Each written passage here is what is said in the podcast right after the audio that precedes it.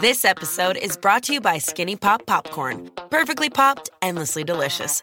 Oh, so light and crunchy. Skinny Pop Original Popcorn is the snack you've been searching for. Made with just three simple ingredients popcorn kernels, sunflower oil, and salt. Snacking never felt or tasted so good. Perfectly popped, endlessly delicious.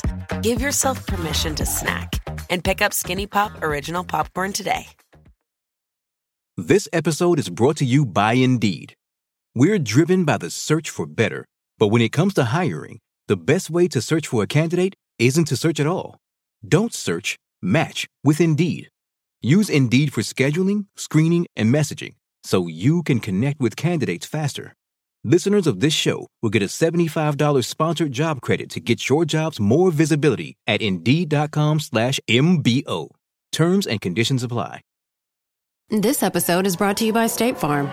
From your morning podcast to your afternoon playlist, State Farm knows you personalize your entire day, and that's why State Farm helps you personalize your insurance with the State Farm Personal Price Plan. It offers coverage options that help protect what you care about most at an affordable price just for you. Like a good neighbor, State Farm is there. Prices vary by state, options selected by customer, availability and eligibility may vary.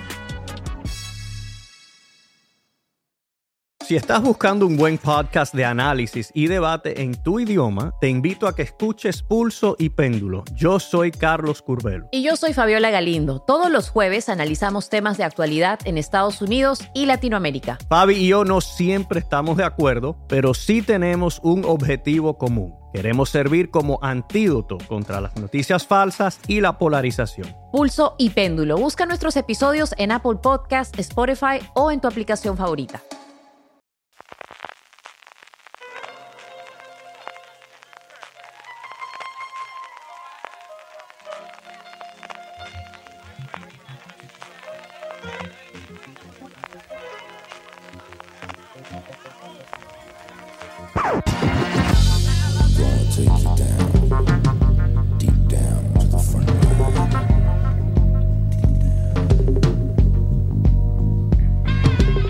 Hola a todos y todas, sed bienvenidos a Fuera de Series Gran Angular. Yo soy María Santonja y como sabéis este es el programa de Fuera de Series donde analizamos cada semana un tema de la industria televisiva en profundidad y hoy nos adentramos en el tenebroso mundo de Stephen King. Vamos a analizar su universo y en concreto la trilogía de Bill Hodges, eh, bueno, que adapta la serie Mr. Mercedes. Este es un podcast que hacemos con la colaboración de AXN y para ello, para analizar Mr. Mercedes, tengo conmigo a Francis Arrabal. Hola Francis. Muy buenas, pues con ganas de hablar de una de mis series favoritas de los últimos años, ¿eh? Eh, y con muchas ganas de hablar también del universo de Stephen King que podemos ver en, en Mr. Mercedes. Y también nos acompaña un lector empedernido, José Antonio Pérez, del podcast El Camarote de los Mars. Hola José. Hola chicos, ¿qué tal estáis? Encantado de estar aquí con vosotros y encantado siempre de, de además hablar, de hablar de uno de mis autores preferidos que es Stephen King. Aprovechando la cuarentena para leer, Sí, sí, la verdad es que sí. no hay más remedio para leer y ver series. es lo que tenemos que hacer. Exacto, exacto. Ahora tenemos tiempo libre para hacer esas cosas y hay que aprovecharlo. Bueno, antes de empezar a hablar de este conocidísimo autor y de su obra, vamos a escuchar el tráiler de la tercera temporada de Mr. Mercedes que se estrena hoy mismo, 1 de abril, en AXN Now. Llevo esperando este momento toda mi vida. basada en las novelas de Stephen King. Has matado a John Rothstein, el mejor escritor americano que jamás haya existido. Tercera temporada completa de Mr. Mercedes. ¿Tienes los manuscritos? ¿Sabes cuánto valen? Mucho. Te haré muy rico. madre. El final ya está escrito y solo puedes verlo en AXN. Bueno, muchas ganas de, esta tercera temporada. Eh, vamos a ir hablando un poquito para todos los que no hayáis visto todavía nada de Mr. Mercedes de sus tres temporadas, que adaptan cada uno de los tres libros de la trilogía. Luego iremos en detalle a comentar un poco eh, sobre estas tres temporadas. Pero antes también me gustaría que habláramos un poquito de Stephen King, porque, bueno, es verdad que es un autor muy prolífico, pero además con muchísimas adaptaciones televisivas. Mm, No todas especialmente buenas, eh, televisivas y cinematográficas, ha tenido de, todo, eh, pero ahora por suerte lo podemos disfrutar en, en esta, que a mí personalmente es eh, una de las, de las más interesantes que he visto, quizá in- incluso con, con It, la versión cinematográfica, creo que es de lo, de lo más chulo que hemos visto adaptado de Stephen King, pero bueno, antes de, de empezar un poco con conocer su obra o qué hace particular este universo de Stephen King del que hablamos, que tiene como esas características y, ver cuáles de ellas están presentes en Mr. Mercedes.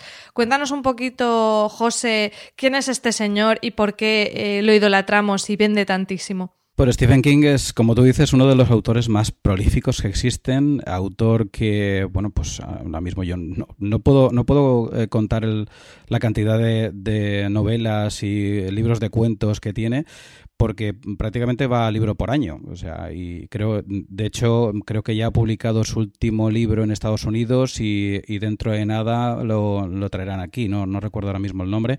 Y es un eh, autor que que tanto él como su familia, porque los, sus dos hijos, Joe Hill, por ejemplo, también es, es autor, de, autor de libros. Recomiendo mucho, por ejemplo, uno de sus libros que es Horns, que, mm, que además eh, también tuvo adaptación cinematográfica hace un par de años más o menos.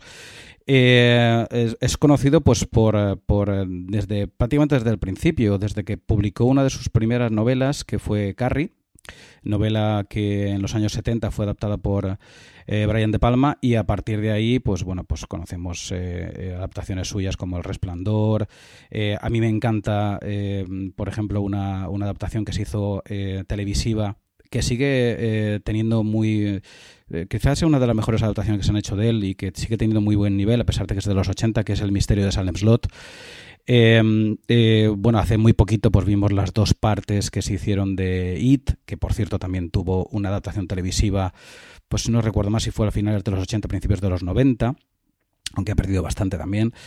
Y eh, ya digo, Stephen King es un, es un autor que, que casi es uno de estos autores de, de cabecera y que, que siempre, mm, de, de forma directa o indirecta, yo creo que todos hemos visto o hemos, eh, hemos, hemos visto sobre todo porque ha tenido bastantes adaptaciones eh, cinematográficas y televisivas, como tú bien tú decías, no siempre con, con la misma suerte, eh, siempre hemos visto algo. Todos conocemos algo de Stephen King.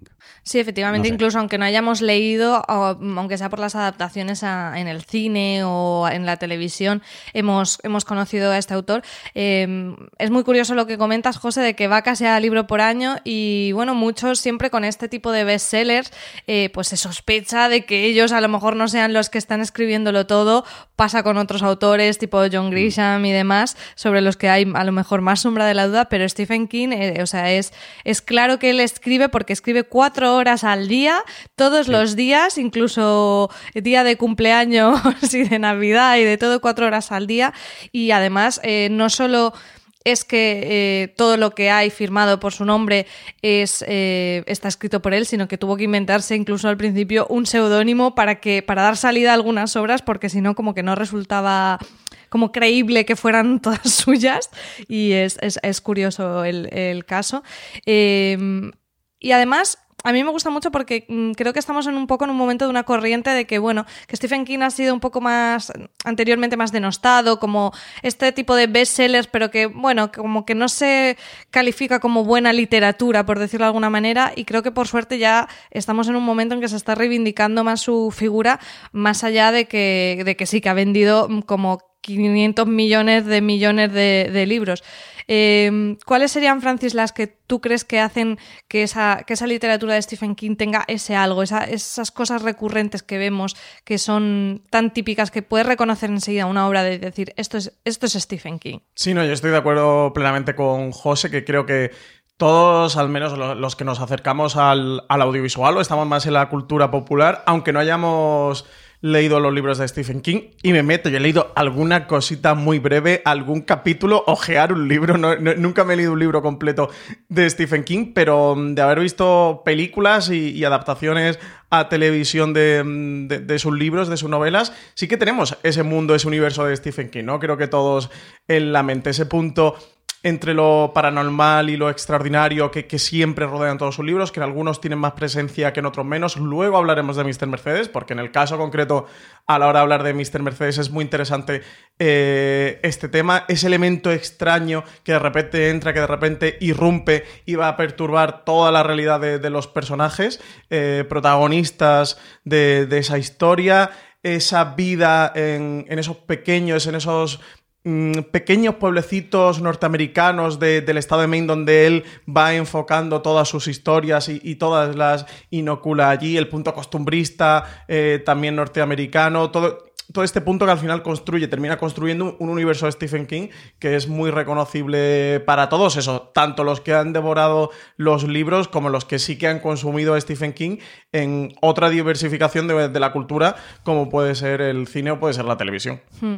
Me gusta mucho lo que dices del pueblecito, porque es verdad que incluso en, en películas que lo hemos visto, en Cuenta conmigo, eso, en It, que comentábamos, e- ese tipo de pueblo, que yo no he estado nunca en Maine, porque no he estado nunca allí, pero ese tipo de pueblo que tú ves es el plano del pueblo típico de Stephen King y ya lo reconoces, ya es como parte de, ese mundo. Sí, además es que es ese tipo, lo que comentaba Francis es, es, eh, yo estoy totalmente de acuerdo, además es una constante en King, es decir, primero siempre introduce en la vida normal de las personas, e introduce en mayor o menor medida siempre un elemento sobrenatural, algo que trastoca, algo extraordinario que trastoca la vida de los, de los personajes y em, además unos personajes que en cierta medida siempre son los personajes típicos, son, son los personajes con los que cualquier eh, lector o cualquier espectador se puede identificar, identifica de forma, eh, de forma muy fácil, ¿no? Ese, esos, ese profesor del pueblo, ese biblio- bibliotecario, además normalmente, y en la mayoría de los casos el profesor es profesor de literatura, eh, el, bi- el bibliotecario, el... em, Eh, Bueno, no lo hemos dicho, pero José es profesor de lengua y literatura, o sea que aquí la identificación eh, sería mayor todavía en este caso. Sí. Eh, y bueno, ese policía, que siempre hay un policía eh, que en mayor o menor medida siempre está eh, metido en el, en, la, en el meollo, ¿no? Son, son esos pequeños, el, el que vende, el que tiene la tienda del pueblo, son esos personajes que son en cierta medida recurrentes, pero que todos, todos nos podemos identificar con ellos, ¿no? Y, son muy fáciles de identificarlos. Y aparte de eso, Stephen King, y eso también se refleja últimamente más en sus en las adaptaciones, sabe muy bien crear los ambientes y recrear los personajes, sus situaciones personales, eh, el ambiente en el que se vive en ese pueblo. Conocemos perfectamente cómo, cómo, cómo se vive en ese pueblo, que son pueblos relativamente pequeños en los que la gente se conoce. Sí. Que, El exacto, papel de los y- vecinos y esas relaciones también se, se ve bastante. los muestra muy bien, sabe mostrar muy bien la vida y sabe mostrar muy bien como algo extraño eh, o, o- o paranormal, no siempre paranormal, pero algo, algo que, que trastoca la vida de esas personas. ¿no? Los, los personajes que comentabas son también, eh, no, no solo es que sean, que nos podamos identificar, sino que no tienen ese punto tan eh, dicotómico de los buenos y los malos. O sea, son personajes que, bueno, que a veces hacen cosas buenas, a veces hacen cosas malas, un poco por igual, ¿no? Y, y creo que eso los hace más, más cercanos, más de poder identificarte que no son superhéroes, incluso algunos villanos tienen un contexto, ¿no? Y, y eso es, está muy bien. Sí, que casa muy bien también con la edad de, la televisión que estamos viviendo ahora, con la tercera edad de oro de la televisión, eh, donde después de la época del antihéroe sí que vemos personajes que normalmente en televisión son mucho más complejos, tienen más matices, son personajes eh, con muchos grises, con una gama muy amplia y creo que también ahí se puede ver que, Stephen King esté siendo ahora tan adaptado a, televisión, que, se adaptara a la trilogía de, de Bill Hodge, que es esta de Mr. Mercedes, esta serie de televisión de Mr. Mercedes que tiene tres temporadas de las que, de las que hoy vamos a hablar, donde vamos a tener a un protagonista como este policía retirado Bill Hodge, que es un personaje tremendamente complejo, que podría ser eh, ese héroe, entre comillas, blanco de la historia, y dista mucho de serlo porque también tiene sus puntos oscuros o tiene sus defectos. Realmente Bill Hodge es una persona muy cargada de defectos, luego lo comentaremos, pero como todos nosotros, al final es un, es un ser humano. Creo que este punto de personajes siempre lo ha tenido en las novelas de Stephen King desde que empieza a publicar en los años 70 y, y que ahora en, lo- en el contexto de los 2010, ya 2020 los que estamos, en estas décadas de la televisión, casa muy bien su naturaleza de literatura con una serie de televisión, aparte, como comentamos, de meter este elemento en una realidad eh, costumbrista meter eso, inocular este puntito sobrenatural que, que va a desatar hechos extraordinarios y que de luego te dan el punto para una gran premisa de una serie de televisión. Quería comentar que eh, sí, tienes, tienes toda la razón en ese aspecto. Y además es que hay otro, hay otro elemento fundamental, yo creo que con, respecto a Stephen King, y es que tanto en, en Mr. Mercedes, en la trilogía de Mr. Mercedes, como en el resto de sus novelas, eh, son novelas muy cinematográficas. Es decir, crean muy bien los ambientes, pero los crea de forma que eh, si alguien quiere adaptarlos, eh, sea relativamente fácil, y digo pongo lo de relativamente porque nunca es fácil adaptar bien una, novela, relativamente fácil llevarlo a la pantalla porque ya tienes los personajes y los ambientes hechos y las situaciones muy hechas, además encaminadas a que sean bastante visuales. De hecho, eh, Stephen King no ha tenido problema como otros autores en que sus obras se adaptaran desde el principio. Él no, no ha puesto pegas en eso, en algunos proyectos se ha involucrado más, en, en otros menos, pero bueno, es un autor que en ese sentido como que ha, permitido no decir, bueno, hasta aquí llega mi papel, e, esta es mi obra eh, escrita y luego, bueno, otros pueden, otros pueden adaptarla y, bueno, en algunas ha quedado más o menos contento, pero, pero sí, eso me resulta curioso porque no, no, no me parece que sea lo habitual, ¿no? Ese, esa manera de, dejar que, su obra tenga esa continuidad en el audiovisual. Sí, aquí en el, de hecho en el caso de Mr. Mercedes, él sí que está como productor ejecutivo, él sí que ha estado trabajando dentro de la producción de la serie. Es verdad que hay veces que, es positivo que el autor esté y hay veces que es negativo, ¿eh? porque hay veces que, el entender esto de punto que son lenguajes diferentes y, depende mucho de lo generoso que sea el, autor o lo conservador que sea con, su obra. Tiene pinta que Stephen King es de estos autores que es muy generoso y que entiende que se crea una obra nueva. En el caso de Mr. Mercedes es David de que es uno de los grandes, de los históricos de la televisión reciente, quien, quien se encarga de crear la serie, y, contó o ha contado eh, con, el propio Stephen King y ha estado trabajando eh, con él. Si bien David Kelly se ha encargado de, la escritura de los guiones, sí que ha estado todo el rato contando como productor ejecutivo con, Stephen King y, sí que han tenido este punto de feedback con los guiones y de ir supervisando y revisando, de que al menos el espíritu, el carácter de la obra sí que estuviera presente en la serie. Si estás buscando un buen podcast de análisis y debate en tu idioma, te invito a que escuches Pulso y Péndulo. Yo soy Carlos Curbelo. Y yo soy Fabiola Galindo. Todos los jueves analizamos temas de actualidad en Estados Unidos y Latinoamérica. Fabi y yo no siempre estamos de acuerdo, pero sí tenemos un objetivo común Queremos servir como antídoto contra las noticias falsas y la polarización. Pulso y péndulo. Busca nuestros episodios en Apple Podcast, Spotify o en tu aplicación favorita. Have you ever felt depressed about work only to have your dad be like, Why are you so down? So you told him you hate your job and he said, Well, you better talk yourself out of it. And then you thought, Hmm, I love to talk. I could host a podcast. And then you went to Spreaker from iHeart and started a podcast and got good at it, then monetized it, then quit your boring job, then told your dad, Thanks for the advice. And he was like, Well, that's not what I meant. And I don't understand what a podcast is, but you seem happy. So that's great, kiddo. You ever do that? Well, you could. At Spreaker.com. That's S P R E A K E R. Ask your dad. You actually don't. televisión. Sí, yo es algo que lo que tú comentas. Eh, Stephen King eh, es uno de esos autores que no no se queja, no es de esos autores quejicas de me han cambiado la, me han cambiado lo que yo he escrito, no, no, no se queja nunca de las adaptaciones que le hacen. Bueno, solo se ha quejado de una vez, que fue la que le hizo la de Kubrick en, el resplandor. que no le, no le cayó muy bien.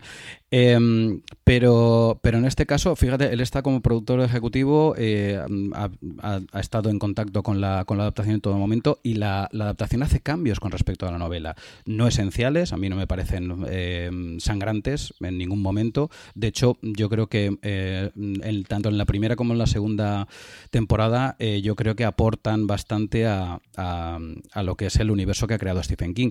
Y, además el mismo, y es um, yo os aconsejo también bastante seguirlo por Twitter. Sí, justo eh, lo iba a comentar, José, lo de Twitter, porque además no solo comenta de sus adaptaciones, sino que consume mucho, tanto audiovisual como literatura. recientemente se han hecho muy virales los tweets sobre la Casa de Papel, que estaba muy enganchado. Ahora con toda la crisis del coronavirus, también hizo algunos tweets diciendo que, bueno, como la, como la realidad supera la ficción y demás. Y, es, mm, yo le he leído muchas cosas siendo muy generoso con la gente que adapta sus obras, incluso, eh, no, sé si vas por ahí, con cambios que han hecho y diciendo, ostras, qué buena manera de coger esa esencia y aportar algo nuevo. Claro, es que él entiende, él entiende perfectamente que son dos. ah, Y y en esto, en esta, yo lo digo también por los que, como yo, hayan leído las, las tres novelas. En mi caso, os puedo asegurar que he devorado, y al igual que he devorado la serie, eh, porque me parece una adaptación muy buena. Eh, em, también él entiende que eh, son dos medios distintos. Yo digo que Stephen King es un autor mm, eh, que es relativamente fácil de adaptar porque es muy visual, pero pero claro, eh, también eres muy consciente de que estamos hablando de dos medios. El literario es un medio y el eh, cinematográfico o, en este caso de eh, adaptación en serie, es, es un medio distinto. Entonces, los cambios o las variaciones que hace, él mm, puede gustarle más o menos, pero siempre es comprensivo. Eso sí que es de agradecer en él. Que por cierto, hablando de la cuenta de Twitter de Stephen King, que él es muy tuitero, antes del estreno de la tercera temporada puso un tuit diciendo que para él la tercera era la, la mejor de Mr. Mercedes, así que le tendremos que hacer caso, habrá, habrá que verla. Una última cosita que sí que creo que es interesante hablar respecto a su universo y sus personajes es que, que, bueno, que muchas veces tenemos personajes incomprendidos, eh, muchos también niños, adolescentes, personajes como que son, en cierta manera, más inocentes o que tienen muchas veces incluso esa facilidad por esa inocencia de acercarse o aceptar esa, ese elemento paranormal o extraño que llega.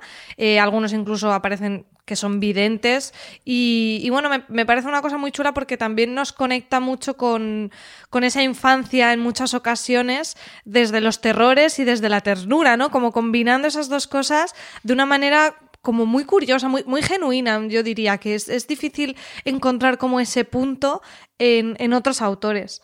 Sí, aquí vamos a tener en Mr. Mercedes a Holly Gibney y a Jerome Robinson, que creo que pueden encajar un poco más en el perfil, aunque aquí son mayores, aquí ya son adolescentes casi en el paso hacia la, hacia la madurez, ya convertirse adultos. Sí que es de las obras de Stephen King que quizás tiene menos este punto de, de tanto niños o incluso adolescentes, aquí son un poco más mayores, pero son dos personajes muy interesantes eh, a los que ahora cuando hablemos de Mr. Mercedes yo creo que sí que, que, que debemos comentar. Sí, en el caso de Holly, además, es un personaje que tiene unas características, ahora comentaremos, bueno, que tiene una manera de entender el mundo bastante particular, que quizá también la hace eh, más eh, fácil, o sea, le, le, permite acercarse a esos elementos de una manera, con una mirada como más Tener limpia, ¿no? Que, que, sí. que, es un poco esa sí, idea de, de los niños. Sí, en el caso de Holly es un personaje que a mí me encanta, me parece, me parece maravilloso. Es eh, para que nos hagamos una especie, para que nos hagamos una idea, es un, eh, podríamos, en ningún momento de la novela ni tampoco en, en uh, en la, en, en la serie se, se, llega a decir que tenga Asperger, ¿no? Pero es una persona muy directa, muy inteligente, inteligentísima, que, como tú dices, claro, eh, el, el, la cuestión del apasionamiento que tiene Bill Hodges, eh, que es un hombre muy inteligente, muy, pero también es, eh, se deja llevar mucho. Sí, por es muy visceral. Muy visceral. Es como muy policía, sus... ¿no? De. Exacto. Hago todo Además, lo que haya que hacer para resolver esto.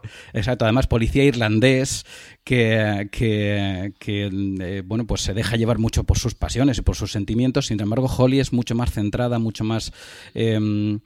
Eh, con, que tiene sus, sus talks, además muy marcados también, y, y lo que le otorgan una, una eh, una profundidad también al personaje y una candidez en muchos aspectos, ¿no?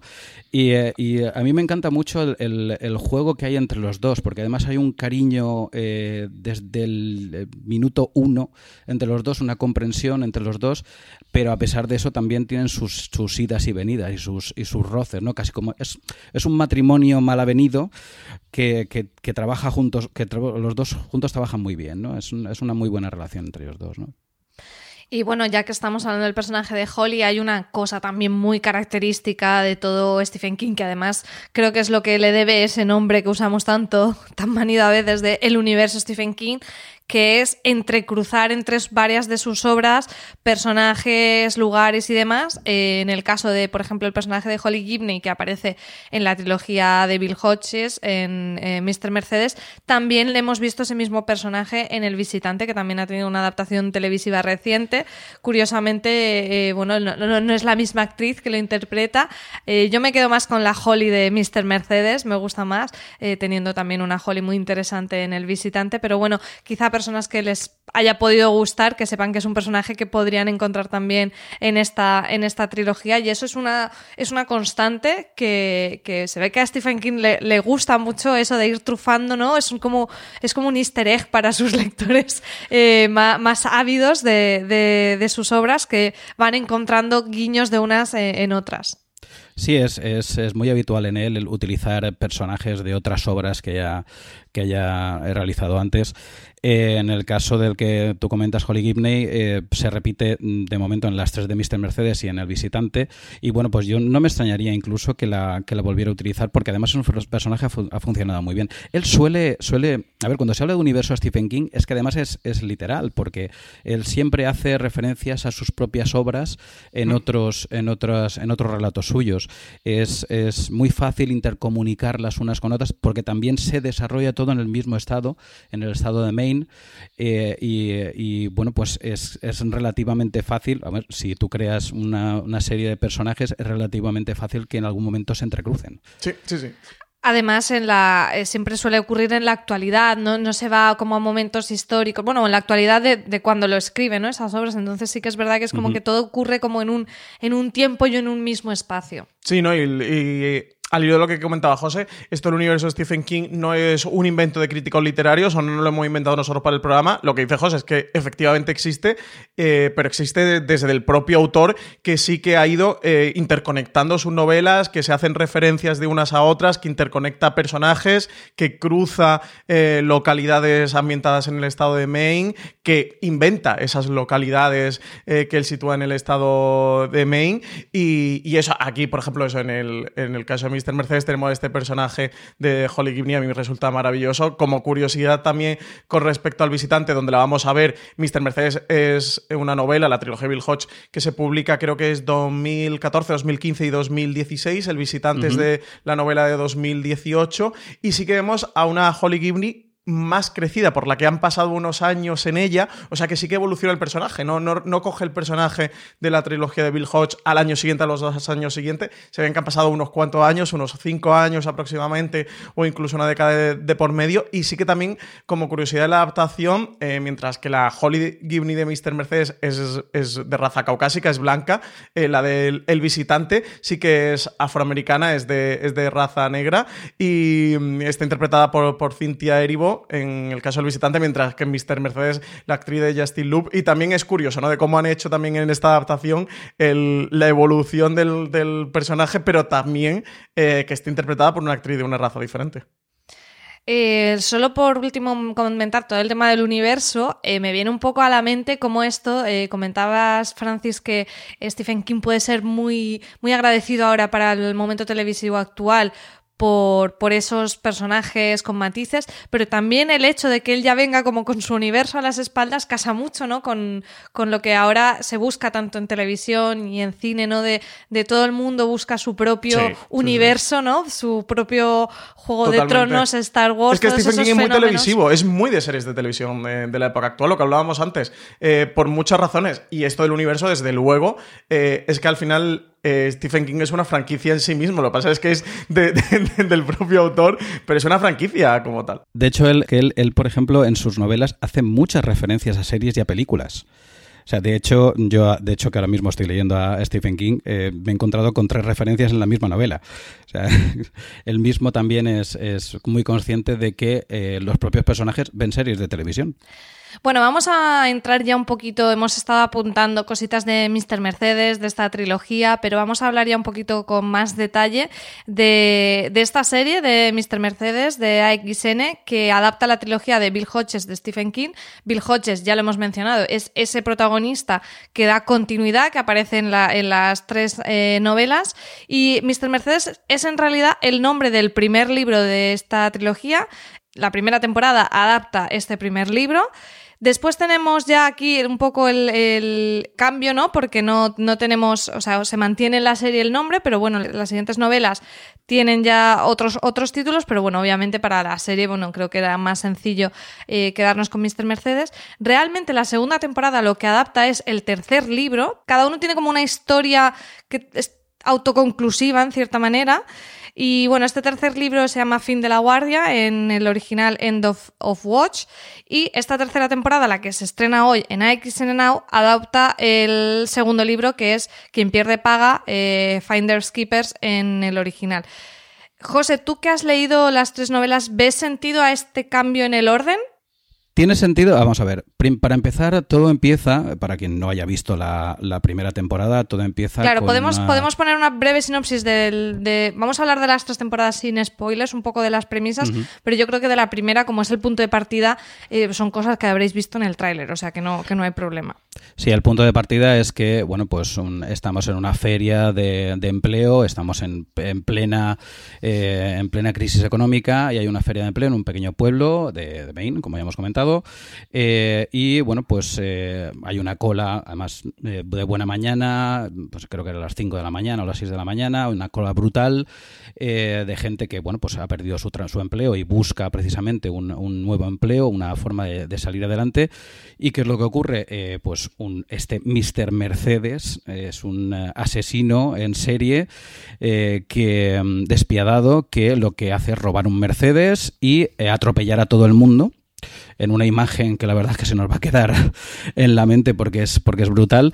Y bueno, a partir de ahí, que eh, se le llama el asesino del Mercedes precisamente por eso, em, bueno, pues eh, entablece una relación muy extraña con un policía ya retirado, que es Bill Hodges, al que, que no pudo solucionar este, este em, este asesinato múltiple y que eh, bueno pues bueno pues se establece a partir de ese momento una, una esa caza entre o ese juego del gato y el ratón no podríamos decir entre los dos no y a partir de ahí pues vamos conociendo al resto de los personajes que son, sobre todo pues eh, Holly y Jerome que son sus ayudantes no como su eh, doctor Watson particular de este de este Sherlock Holmes no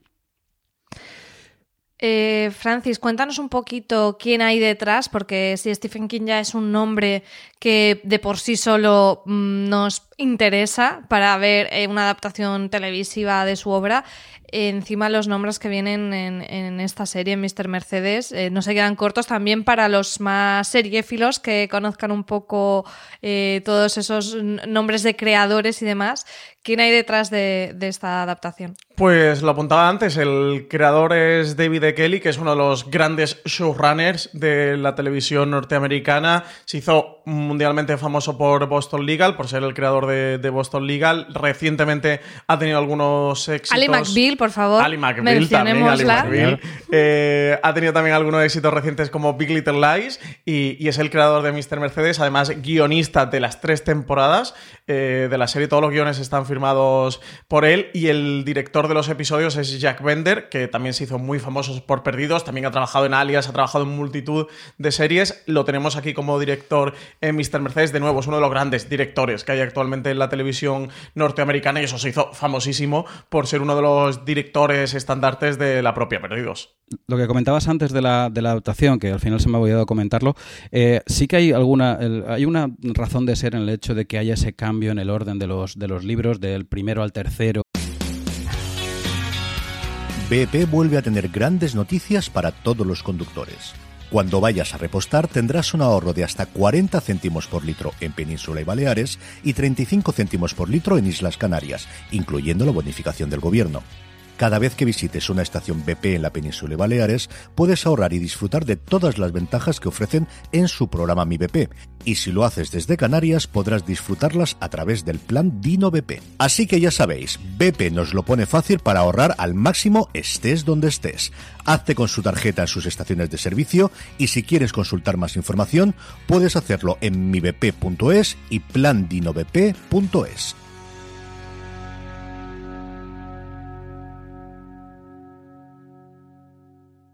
Si estás buscando un buen podcast de análisis y debate en tu idioma, te invito a que escuches Pulso y Péndulo. Yo soy Carlos Curbelo. Y yo soy Fabiola Galindo. Todos los jueves analizamos temas de actualidad en Estados Unidos y Latinoamérica. Fabi y yo no siempre estamos de acuerdo, pero sí tenemos un objetivo común. Queremos servir como antídoto contra las noticias falsas y la polarización. Pulso y péndulo. Busca nuestros episodios en Apple Podcast, Spotify o en tu aplicación favorita. Y después vamos al segundo. Eh, en los tres tienen como punto de unión porque hay todo, eh, en todo momento hay personajes que tienen que ver o que han tenido que ver con ese asesinato que vemos al principio de la, de la, de la eh, tanto del libro como de, de, la serie en la primera en la primera temporada y tiene razón de ser porque eh, digamos que hay una especie de impasse en el segundo libro con respecto al personaje de Mr. Mercedes eh, al que volvemos a recuperar en, la, en el tercer libro. Entonces yo creo que para darle continuidad a ese propio personaje, yo creo que por eso fundieron el primero con el tercero. Sí, es difícil hablar sin spoilers, pero creo que José sí. lo has hecho fenomenal. Sí. Este punto es complicado, pero sí, digamos que bueno, el, la primera y la segunda temporada, que es el primer y el tercer libro, comparten un villano, ¿no? Y la segunda novela, que es la tercera temporada, el villano va a ser otro diferente. Exacto. Tienen todo hilo, como hilo conductor a este, a este policía que da nombre a la trilogía de Stephen King, de esta trilogía de Bill Hodge, eh, pero el villano eh, cambia. Y de, por eso decidieron que, el, que la primera y segunda temporada fueran en torno al primer y el tercer libro, porque sí que tenían al mismo villano, y en el segundo Stephen King por ahí, digamos que toma otro camino para luego volver finalmente al mismo, y en televisión, bueno, lo vieron como menos complejo, ¿no? Menos complicado mm. llevártelo directamente a la tercera y tener la continuidad de personajes también con, con, la facilidad que tienes en la literatura de escribir o no personajes, que, que en una serie de televisión son contratos con actores, eh, producción, decorados, etcétera, etcétera, etcétera, eh, y por eso tomaron esta, esta decisión en cuanto a la adaptación en, en tele. Es una serie además que ha sido muy aclamada por la crítica. Nosotros mismos, eh, cuando se estrenó la primera temporada, hicimos un podcast, un Razones para Ver. Estuvimos además nosotros tres comentando, sí. dando motivos para, para, acercarse a ese Mr. Mercedes. Y bueno, os lo pondremos también en las notas del programa por si queréis. Eh, bueno, allí habíamos hablado viendo solo los primeros episodios de la uh -huh. primera temporada, pero podéis ver un poquito nuestras impresiones más en detalle. Tampoco tiene spoilers. Y yo lo que veo interesante de Mr. Mercedes Mercedes, ya lo comentábamos al principio, es que realmente es, la, es el acercamiento de Stephen King a ese drama policíaco, a esa novela negra, eh, donde ese elemento extraño eh, realmente es más tangible que en muchas otras. Es, un asesino, es un serial killer, entra en este. Bueno, mantiene ese suspense y, y, esa parte que al final es muy equivalente, puede, puede serlo en una historia más de terror o en una historia de policíaca, pero aquí como que se mete de lleno en el, en el género, aunque como decías ya, José, los policías siempre han estado muy presentes en toda su obra. Sí, sí, porque además es que eh, prácticamente en todas las novelas de Stephen King siempre está el policía del pueblo, el sheriff, que, que además intenta salvar la situación. No siempre es el protagonista, pero siempre tiene un... un uh, siempre está ese personaje, siempre está ese elemento, ¿no? Como ese elemento de la, de la autoridad, ¿no? En este caso es un, es un policía retirado que además está eh, como deprimido, ¿no? Y encuentra también, que eso también es otro tópico, ¿no? Ese, ese elemento, ese punto para volver seguir, para seguir adelante, para eh, encuentra el aliciente en el encontrar el, el uh, o resolver el último gran caso que no ha podido resolver, que también es otro tópico, ¿no? Pero bueno, bien llevado en este caso, muy bien llevado, de hecho. Sí, y además aquí en Mr. Mercedes es la primera incursión directa de Stephen King en el género policíaco, por lo cual esta serie eh, de Mr. Mercedes va a ser una serie policial como tal, el protagonista es un policía, pero también los, los resortes narrativos o la mecánica narrativa es la de un thriller que es policíaco.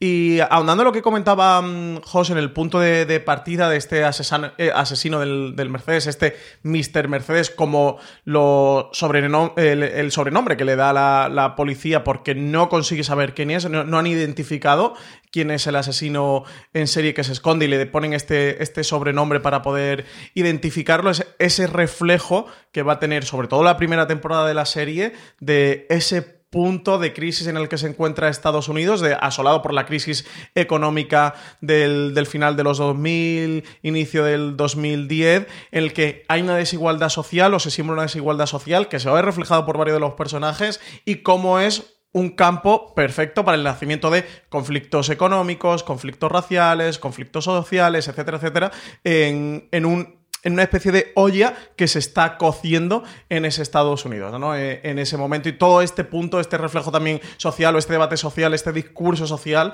también lo vamos a poder encontrar a lo largo de la primera temporada de Mr. Mercedes, aunque para mí eh, lo que más me gusta de la primera temporada, sin meterme en spoiler, no sé, no sé a vosotros, aparte del tono que consigue reflejar Mr. Mercedes, que es un thriller realmente muy crudo sobre la, la- sobre la oscuridad humana, la oscuridad humana reflejado por este asesino psicópata del, del Mercedes que está interpretado magníficamente por Harry eh, Treadaway, hace un papelazo, un papel que además le ha valido para luego eh, conseguir grandes papeles que está haciendo en series y, en películas con protagonistas muy interesantes, pero es sobre todo el punto de la caza, esta caza del gato y el ratón, este Sherlock Moriarty que realmente se establece entre los dos personajes, en el que el asesino del Mercedes eh, escapó impune de aquello. Bill Hodge, que estaba como policía, como comentaba antes José, no lo consigue pillar. Él se termina jubilando, que es el punto de partida de la serie. Se, produce el asesinato,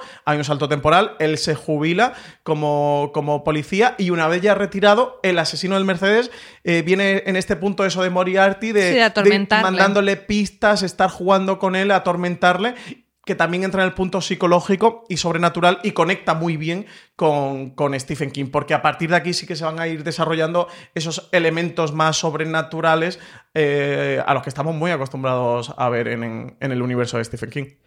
Es que hay un elemento, lo que tú dices, el elemento psicológico, y es muy importante tanto en la novela como en la serie, y es que eh, lo que es como as- asesino puro y duro, eh, Mr. Mercedes hace su gran actuación, por ponerlo entre comillas también, al principio, al principio de, la, de la serie. Después sí que realiza más asesinatos, pero ya más bien, eh, ya es más selectivo en ese aspecto. Eh, es un juego más bien psicológico. Él, él lo que hace es minar de forma psicológica al personaje de Bill Hodges porque se lo ha encontrado como su némesis o su, su eh, adversario y lo que quiere es jugar con él. Lo que más le gusta es el juego. Y además es un juego psicológico y muy cruel en muchos aspectos. ¿no? Con unas pelotas de tenis, con una carita smiley, que para los que hayáis visto la serie o para las que los vayáis a ver, nunca volveréis a ver una pelota de tenis de la misma manera. ¿eh? Quedáis advertidos. Ni un carrito de los helados. Ni un carrito de los helados No, tampoco no, lo veréis no, de la misma manera, no. A y mí- más cosas, ¿eh? Que, que se convertirán en terrorífica para vosotros. A mí lo que me gusta es que al final eh, creo que de, las cosas que he visto yo policíacas, quizás sea la más terrorífica, la más turbia. En esa parte tienes más el Stephen King porque son unas realidades tan tan cruentas porque comentabas Francis el tema de esa crisis económica de Estados Unidos eso se refleja muy bien y si queréis ya vamos a ir hablando un poquito más de los personajes en el personaje de, de Brady Hartsfield que es este Mr. Mercedes y también lo que hablábamos de los blancos y los negros. Está claro que este tipo eh, eh, tiene unas mm, conductas imperdonables y es un asesino, pero le pone un contexto que, comprendes en cierta manera. O sea, no es, es el malo porque sí, nació malo y ya está.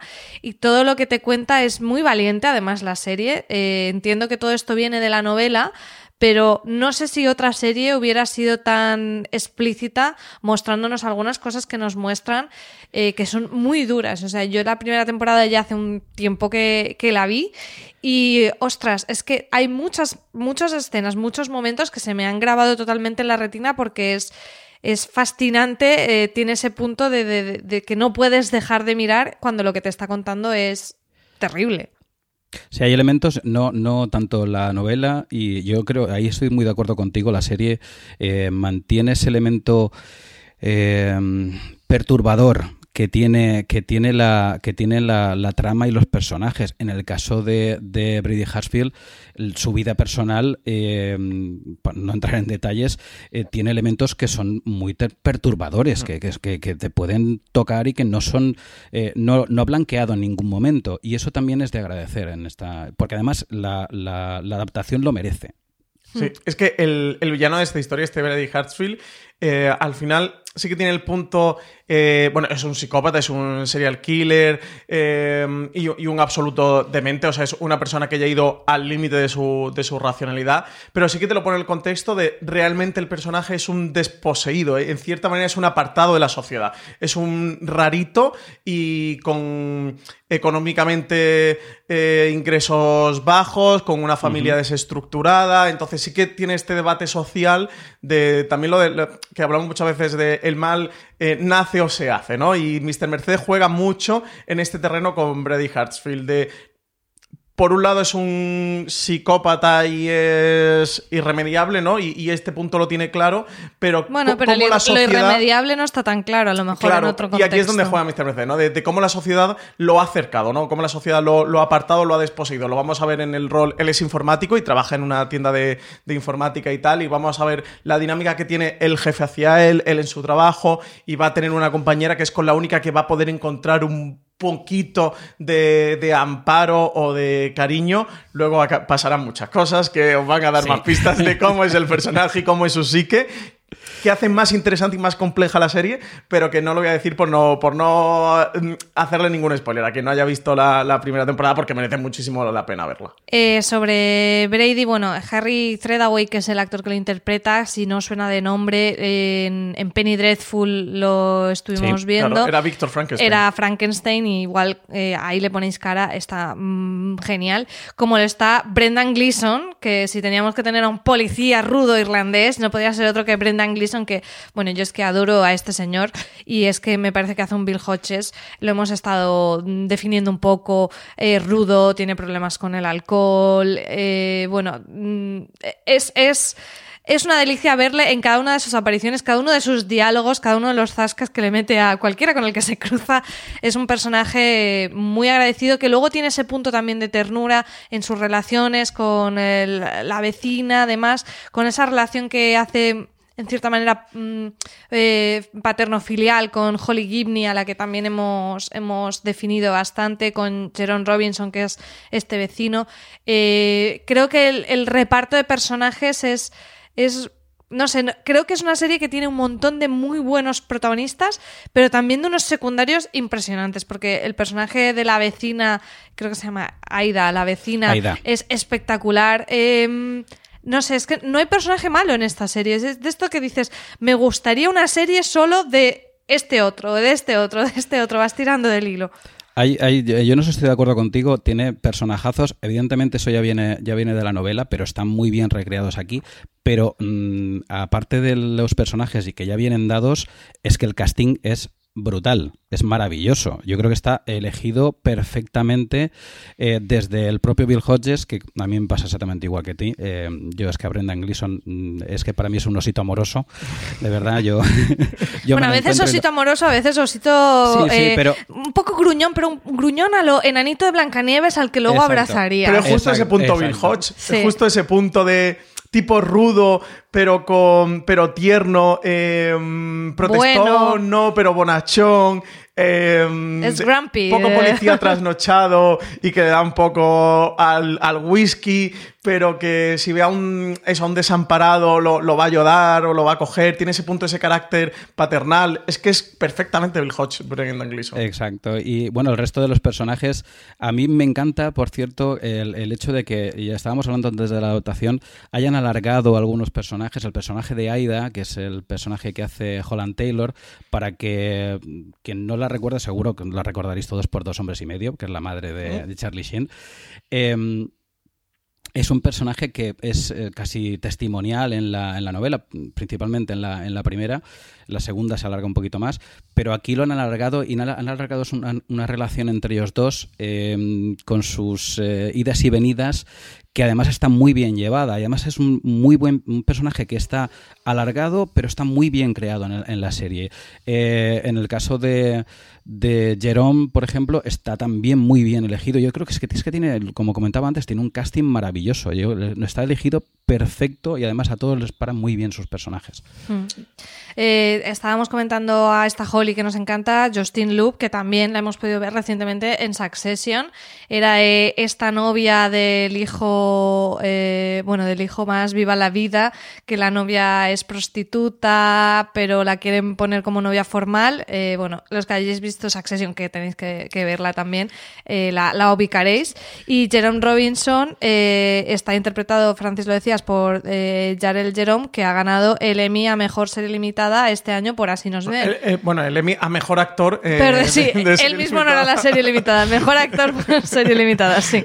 sí, que además es un actor muy joven, tiene 20, 20 y pocos años, se está convirtiendo en una de las grandes estrellas de la televisión. Su primer papel importante, su papel más importante, eh, lo, lo, tuvo en Mr. Mercedes. Eh, lo vemos durante las tres temporadas de la serie ya tiene un Emmy a mejor actor. Ojo, cuidado, eh, con veintipocos años, así que lleva, mm. lleva camino de, de estrella. Eh. De hecho, en, en, Hollywood se está convirtiendo. Si estás buscando un buen podcast de análisis y debate en tu idioma, te invito a que escuches Pulso y Péndulo. Yo soy Carlos Curbelo. Y yo soy Fabiola Galindo. Todos los jueves analizamos temas de actualidad en Estados Unidos y Latinoamérica. Fabi y yo no siempre estamos de acuerdo, pero sí tenemos un objetivo común Queremos servir como antídoto contra las noticias falsas y la polarización. Pulso y péndulo. Busca nuestros episodios en Apple Podcast, Spotify o en tu aplicación favorita.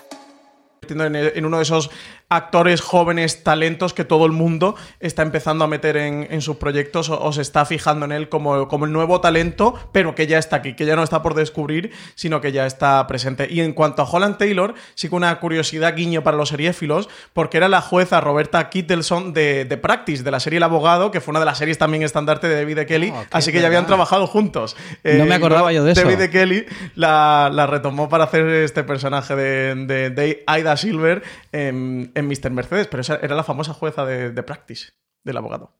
Vamos, si queréis, a comentar un poquito eh, lo que pueden encontrar en cada una de las temporadas, sobre todo pensado porque quizá algunos habéis visto la primera temporada, eh, mm. pero ya no continuasteis con la segunda y la tercera. Otros a lo mejor habéis visto la primera y la segunda, pero decís, bueno, todo lo que nos habéis contado más o menos lo tengo claro. ¿Qué nos ofrece esta tercera temporada que se estrena hoy, 1 de abril en AXN Now? Vamos a comentar un poquito, como decimos, sin spoilers, dando un poco las pinceladas de qué ofrece cada una de las temporadas, porque es verdad que pese a tener este hilo conductor del personaje del detective de Bill Hodges y sus compañeros con Hall y con Jerome, eh, cada uno tiene un poco un punto de partida, como si dijéramos. Eh, Creo que la temporada 1 ya la hemos apuntado bastante. Tenemos ese juego del gato y el ratón, ese psicópata súper inteligente, que yo creo que es una cosa también que está muy, muy de moda ahora, ¿no? Con el true crime, ese punto de cómo mmm, alguien mueve todos los hilos y encaja todas las piezas del puzzle para hacer el mal. Sí, sí, eso yo creo que para quien no haya visto nada, eh, diciéndole que es un Moriarty, eh, psicópata en el Estados Unidos del siglo XXI, lo puede más o menos enfocar rápido por dónde va este, este villano que interpreta Harry Tradaway. Eh, sí, yo creo que eh, bueno, es, es, es lo típico de, de, la, de, últimamente ese villano que, como comentáis, que, lo tiene todo controlado, que juega con, con, los que lo están persiguiendo, pero al mismo tiempo también, eh, y hay que decirlo, tanto en la primera y segunda temporada a Treadway lo vemos vulnerable, sobre todo en la segunda. En la segunda temporada, que nos adentramos más en su mente. Tampoco quiero entrar, es que es difícil entrar en. No, no, lo has dicho perfecto. Nos adentramos en su mente, me parece sí, la mejor cual, ¿eh? Yo manera de también. explicarlo. Es el, yeah. el, no spoiler mejor explicándolo. Nos adentramos en su forma de pensar y en su forma de, de sentir las cosas y, uh, y se, sigue jugando desde, desde, desde el interior hacia con, con, los, con los personajes y con el personaje de Bill Hodges, que además es su, su obsesión ¿no? absoluta. Aún así, siendo ese personaje calculador, lo vemos en muchos aspectos vulnerable y en eso yo creo que lo hace creíble. Sí, en la primera temporada yo destacaría lo que comentamos que es como muy cruda en muchos aspectos que, que, nos dice, porque es también cuando pone el contexto de todos esos personajes, de ese pasado de, de Brady y demás. En la segunda temporada eh, se introduce en cierta manera un punto un poco más sobrenatural que no veíamos en la primera temporada más puramente detectivesca. Eh, igual incluso tenemos un punto, pues eso, un horror más evidente. Tenemos algunas escenas, no sería exactamente la palabra, pero bueno, oníricas, un poco también por hablar de la realización, ¿no? Que juega un poco también con, con todo eso que, que, es muy envolvente, ¿no? Sí. Muy absorbente. Y el punto eh, thriller policíaco y true crime de en la mente del asesino. Yo creo que, que, la segunda temporada, si la primera es muy Sherlock, eso, el gato y el ratón que hemos hablado, creo que la segunda temporada es muy en la mente del asesino, el thrill policial en la mente del propio asesino y creo que es el punto que le puede dar interesante también para quien se quiera acercar a la segunda temporada, porque creo que hay algo que, que, ha construido muy bien Mr. Mercedes, que siendo la misma serie, teniendo el mismo universo, teniendo los mismos personajes, sí que de una a otra ha ido explorando diferentes géneros, ha ido variando, ha ido navegando un cierto eh, río por el que ha evitado repetirse, de, tener una serie siempre que traiga un nuevo ingrediente, traiga un nuevo componente y teniendo esos personajes y ese universo reconocible, al espectador le haya dado algo nuevo en cada temporada. Casi que funciona cada una de una forma independiente. No, son series independientes, no, son tres miniseries, es una misma serie, pero sí que consigue eso, resetear de cierta manera o resetearse de una a la otra y atraer o añadir nuevos ingredientes para el espectador. Con respecto a los que hayan leído los libros, el tercero de los libros es eh, Quien pierde paga. Eh, yo cuando yo lo leía decía, bueno, esto como narices lo van, a, lo van a adaptar, porque es muy complicado, muy, muy complicado. Y yo creo que la solución que han encontrado para adaptar el segundo libro es elegantísima y además totalmente acertada para poder, para poder adaptarlo. ¿eh? Hmm. Sí, yo pensé lo mismo, José, que dices, ostras, qué manera más chula de convertir en visual algo que de entrada eh, es, complicado. también en la temporada 2 tenemos una trama eh, médica, en cierta manera, ¿no? Entramos también el, en, en, toda la trilogía yo creo que hay muchos debates de análisis de, de, análisis social, de crítica social. Comentabas, Francis, la parte de, los estratos sociales, de esa meritocracia que nos creemos que existe y no. En la segunda temporada tenemos la parte de, la, de las farmacéuticas, de esa, de esa ambición que pueden querer tener por, por fines económicos en lugar de, bueno, por, por una por, por, dar un bien a la sociedad. O sea que mientras que en la primera tenemos un poco un, quizá un análisis más crítico de la sociedad y sus estratos en sí, en la segunda temporada vemos también ese punto centrándose en la parte médica. Y después incluso en la tercera temporada podremos ver, a partir de hoy mismo, eh, una parte también judicial, porque sin hacer spoilers, eh, cosas que han pasado en las otras dos temporadas verán su reflejo en, en forma de juicios en la tercera temporada, porque como decimos, aunque cada uno tiene una historia, cada una de las temporadas tiene como una historia, mm, en cierta manera, que, que concluye, todas las personas que aparecen en la. Eh, que, tienen eh, su punto de unión en esa matanza inicial de Mr. Mercedes, eh, desde las víctimas, el, propio policía, el propio asesino, son los que dan continuidad a estas historias. Y en la tercera temporada abrimos un nuevo caso. Lo hemos escuchado en el tráiler, introducimos una nueva trama, un poco más al margen de Mr. Mercedes, y es el asesinato de un autor que se llama Rothstein. Me hace mucha gracia porque es como un gran autor bestseller norteamericano que dices, vaya. que es eh, asesinado y le roban sus manuscritos. Eh, ¿No será esto una pesadilla del propio Stephen King? Eh, yo creo, en cierta medida, no es la primera vez que ha, tocado Stephen King la cuestión de, un autor literario. Recordemos Misery, sin ir más lejos, con una, una adaptación estupendísima. Pero aquí en este caso yo creo que no se refiere tanto a él, sino más bien a J. de Salinger, el autor del Guardián del Tercenteno, que, que, bueno, todo lo que tiene que ver con este autor es que, bueno, es un autor que, que, que él se inventa, él ha escrito una trilogía con un personaje eh, en particular que fue, bueno, pues de estos, bueno, sabemos que el, Guardián del Tercenteno es un libro que se lee en todos los institutos de los Estados Unidos, además es libro lectura obligada. Y em, es muy conocido su personaje principal. Y en este caso también hace un juego, ¿no? Con un autor que ha escrito una trilogía de libros que de repente decidió, al igual que Salinger, decir, no escribo absolutamente nada más, me retiro, me voy a mi, a un, a mi, al pueblecito en el que nací, me recluyo y, eh, y él sigue escribiendo, ¿vale? Pero no publica absolutamente nada, ¿no?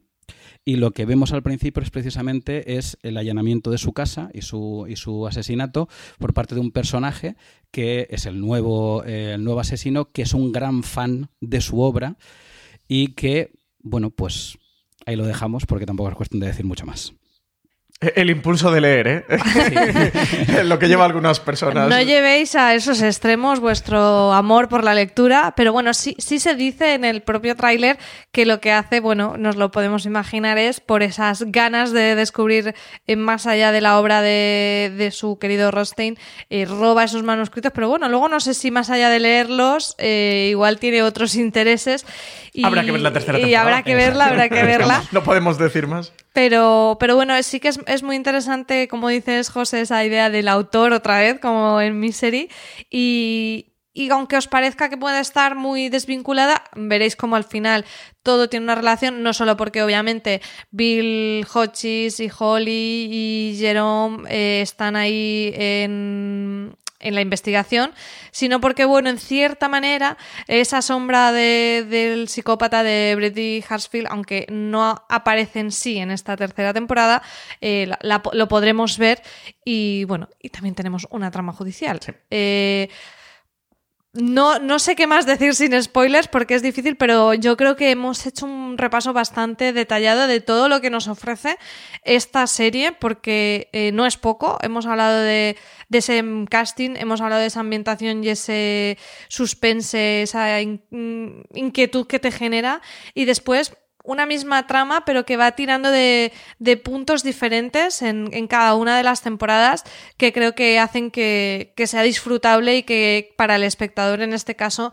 en cada entrega encuentres como una, una historia que va un poquito más allá, que va un paso eh, más adelante. Francis, no sé si quieres eh, anotar alguna cosita más. No, yo simplemente decirle a todo el mundo que no haya visto absolutamente nada de Mr. Mercedes eh, le pediría directamente que, que, se acerquen a la primera temporada. La escena inicial con la que abre el primer episodio de la primera temporada es brutal. Es eh, televisión pura que tenéis que ver. O sea, filos tenéis que ver, aunque sea el primer episodio de Mr. Mercedes, acercaros al primero, a partir de ahí decidís si os quedáis con la serie. Yo para mí fue el, mejor thriller que se estrenó en 2018. Soy muy fan de los thrillers en, la televisión y Mr. Mercedes fue de las cosas más potentes que, pudimos ver. A partir de ahí la segunda y lo que hemos podido ver de la tercera temporada, que justo se ha estrenado hoy completa en, en XN Now, merece muchísimo la pena. Eso, darle una oportunidad, acercaros a ella, eh, conocer a este Bill Hodges, eh, conocer a, a, sus personajes, conocer a este asesino en serie psicópata que interpreta um, Harry Tradaway y tengo muchísimas ganas de ponerme con la tercera temporada porque además eso, me interesa también ver cómo lo, que han hecho la tercera, cómo han conseguido eh, um, eh, tener este puntito de, de, renovar la serie, de meter nuevos personajes, pero parece que la sombra de, del psicópata de Hartsfield va a estar presente o va a estar eh, de alguna manera en los personajes, ver cómo los personajes han arrastrado ese pozo durante, durante estas temporadas y con todo lo que han vivido juntos. Tenemos la incorporación de nuevos personajes, tenemos esta eh, trama del asesinato de Rosting, así que tengo muchas ganas de verla. Además, nos ha dicho Stephen King a través de su cuenta de Twitter, como decíamos al principio, que esta tercera temporada es para él la mejor de Mr. Mercedes. Así que nada, nos ha creado un poquito de hype, de, de expectativas. Yo tengo muchas ganas de verla, la verdad. Yo estoy, yo estoy de acuerdo contigo, yo creo que no podemos añadir mucho más.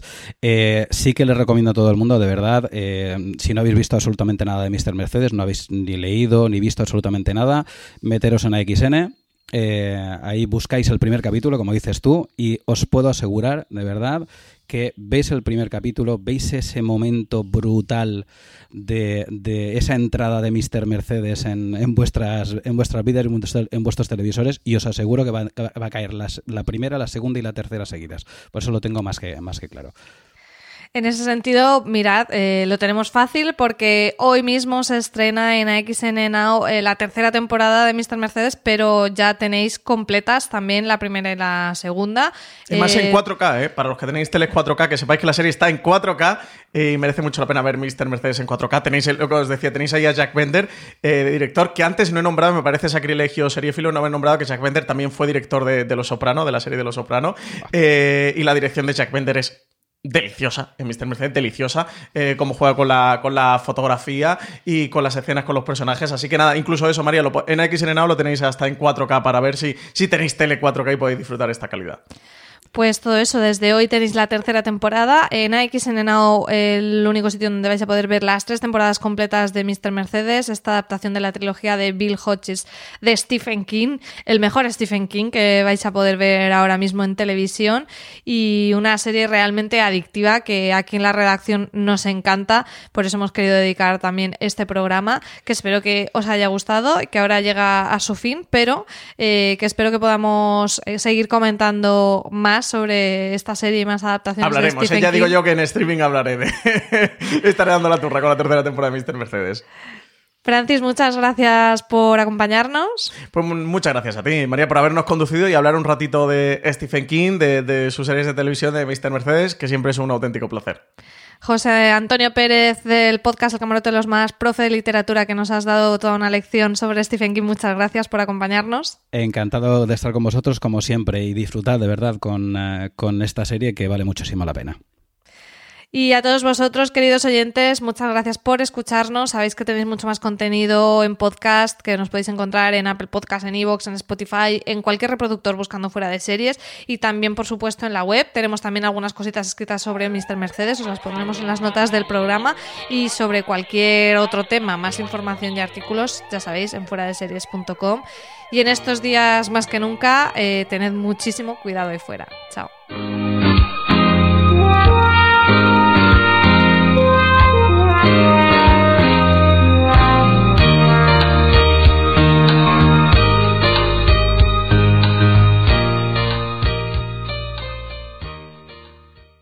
Si estás buscando un buen podcast de análisis y debate en tu idioma, te invito a que escuches Pulso y Péndulo. Yo soy Carlos Curbelo. Y yo soy Fabiola Galindo. Todos los jueves analizamos temas de actualidad en Estados Unidos y Latinoamérica. Fabi y yo no siempre estamos de acuerdo, pero sí tenemos un objetivo común. Queremos servir como antídoto contra las noticias falsas y la polarización. Pulso y péndulo. Busca nuestros episodios en Apple Podcast, Spotify o en tu aplicación favorita.